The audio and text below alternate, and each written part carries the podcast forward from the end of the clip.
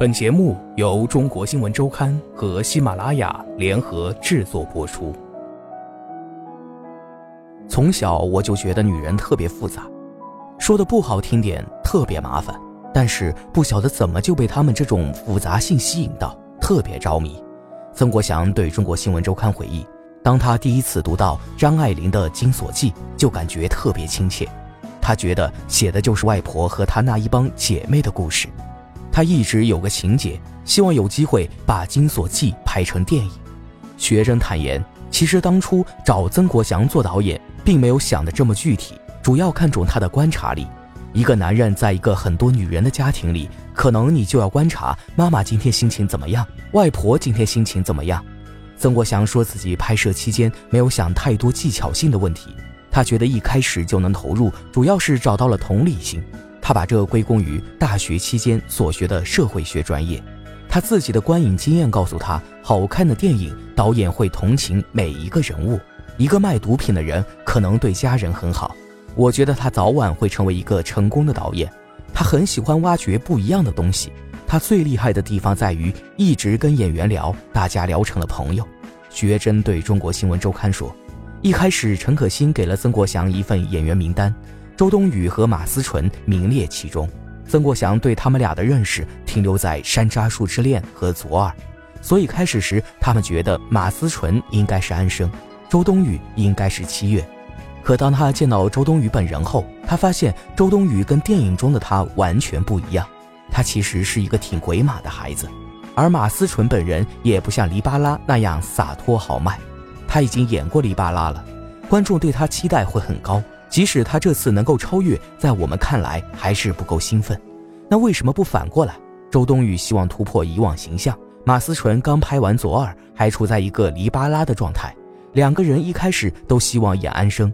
曾国祥有了反过来的想法后，一直没跟演员沟通。后来他让周冬雨和马思纯分别以安生和七月的身份读剧本，读完他就确定了周冬雨一定是安生。马思纯比较强大，家庭幸福，成长之路也比较顺，缺失比较少。她很会照顾人，但这个完全来自于她的自信心。我们不觉得周冬雨有这么大的自信心，她某方面是缺乏安全感的。这种不强大让她成为了一个很特别的人，这点呈现在荧幕上就会很好看。徐月珍说：“只有他信任你，才有可能把他平日里不愿意暴露在外的情感爆发出来。”曾国祥自己一直也在演戏。十几年的演员经历对他做导演帮助很大，他知道演员的顾虑，更懂得如何跟演员沟通。他没想过自己会成为一名演员，其实有点意外。第一天有人找我演戏，肯定是因为我是曾志伟的儿子，有话题。那个时候他还在陈可辛的公司，机会来了，他也好奇演戏会是什么体验，就请假去拍了第一部。后来陆续有了第三部、第四部，到现在他已经参演了三十多部电影。前几年都是抱着尝试的心态，没有非常认真对待。他发现做一个普通演员并不难，可要做一个优秀的演员其实非常难。他希望去挑战一下，这样一来也就慢慢喜欢上了演戏。这些年他一直在参演电影，平均一年两部作品，节奏平缓，很少演主角。我也是闷骚了，不是那种很主动抓机会争取主角。有主角演当然好，没有的话配角也挺好，好玩就行。有些时候，他接一部戏，纯粹是为了跟他欣赏的导演和演员认识一下。作为演员，曾国祥没那么挑，也比较随意。可回到导演的身份，他变得严肃且挑剔，一定要等到一个合适的才去拍。这也导致他的导演之路走得更难一些。他计划三十岁之前拍自己的第一部电影。二零零八年，离三十岁只剩下一年时间，他下决心推掉了所有演员和编剧的工作。专心为自己的电影写剧本、找投资，感觉找不到出口，有点迷茫。一度户口里快要没钱了，只能帮朋友写东西赚些饭钱。他没有向家里人寻求支援，也就是跟他们诉诉苦，然后自己硬着头皮坚持下去。还好这个阶段不长。二十九岁那年，他拍了自己首部电影作品《猎人絮语》，不那么顺利，不过也算落实了计划。他凭借这部电影提名第四十七届台湾电影金马奖的最佳新导演。当时在台上念出他名字的就是父亲曾志伟和姐姐曾宝仪。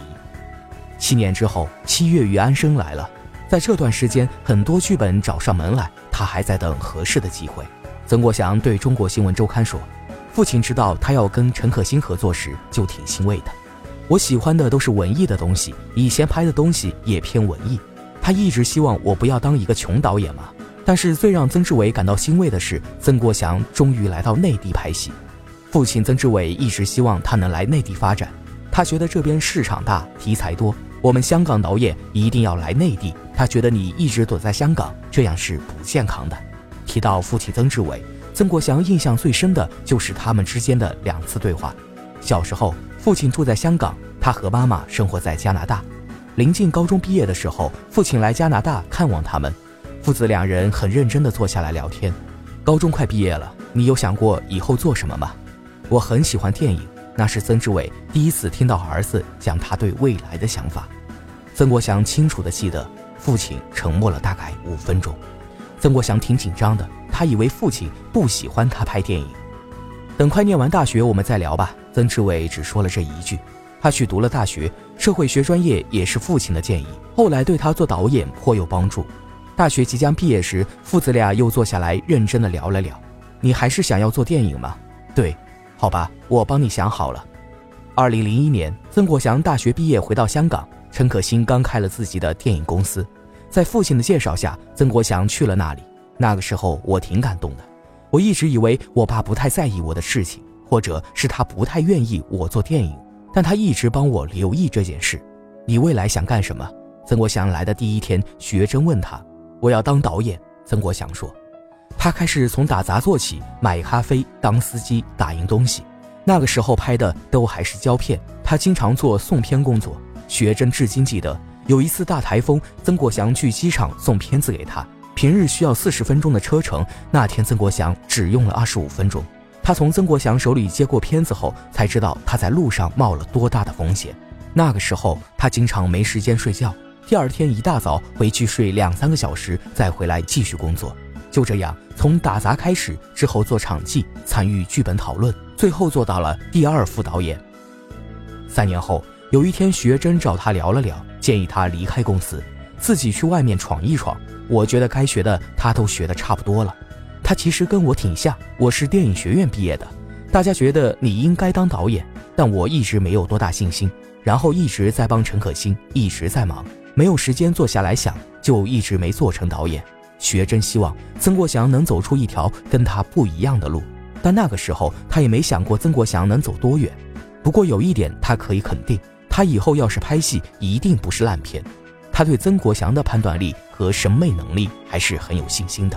做电影其实挺容易学坏的，有的制片人处理事情会用一些小聪明，但他们对每个细节都很认真。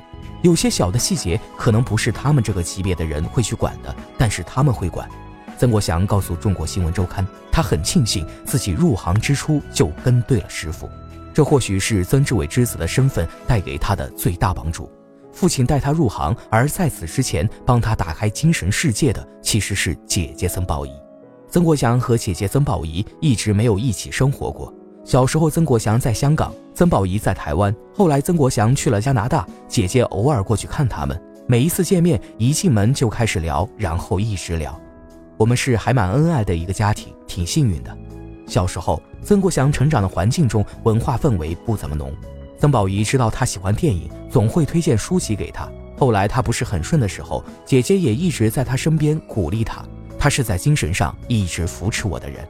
现在他和姐姐也不常见面，经常是不知道彼此在哪里，然后突然出现在同一个城市，也不知道一年能碰上几次。不过在确定的家庭聚会上总能见到，比如爸爸的生日和奶奶的生日。曾国祥最近一次见到姐姐是《七月与安生》的电影发布会上，姐姐是主持人。发布会开始前，他要求先看电影，那是他第一次看到弟弟独立执导的首部电影作品。我姐比较感性，泪点低。看完就哭成泪人了。接下来，曾国祥主要还是做导演，但他还是会很挑剧本。在等待的过程中，要遇到合适的角色，他也不会拒绝继续当演员。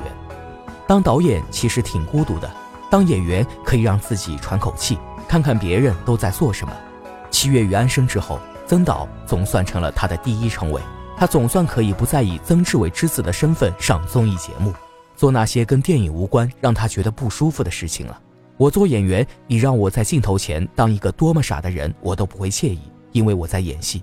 但你要我参加综艺节目，我会觉得不自在，那不是我的场景。他说：“其实我挺想找一部戏，我爸和我姐来演。”他刚熄灭一根烟，靠在栏杆上，轻松地说。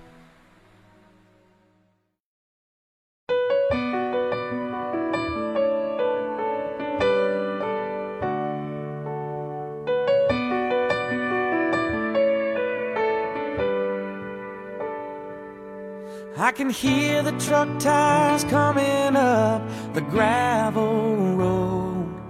And it's not like her to drive that slow. Nothing's on the radio. Footsteps on the front porch. I hear my doorbell. She usually comes right in. Now I can tell. Here comes goodbye. Here comes the last time. Here comes the start of every sleepless night. The first of every tear I'm gonna cry. Here comes the pain. Here comes me wishing things had never changed. And she was right here in my arms tonight. But here comes I can hear her say I love you like it was yesterday. And I can see it written on her face that she had never felt this way. One day I thought I'd see her with her daddy by her side and violins would play.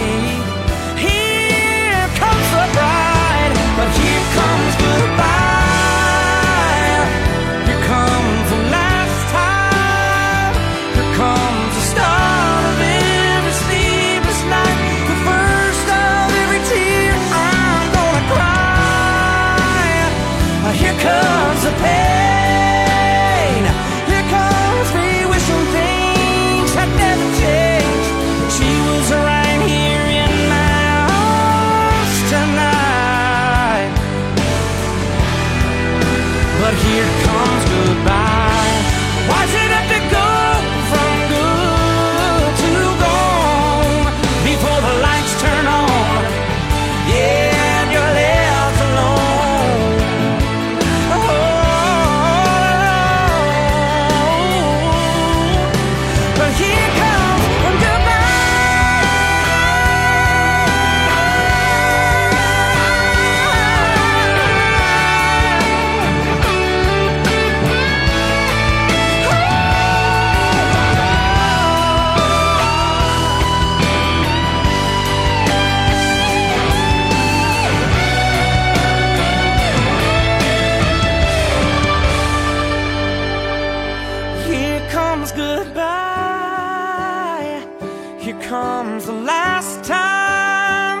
Here comes a star.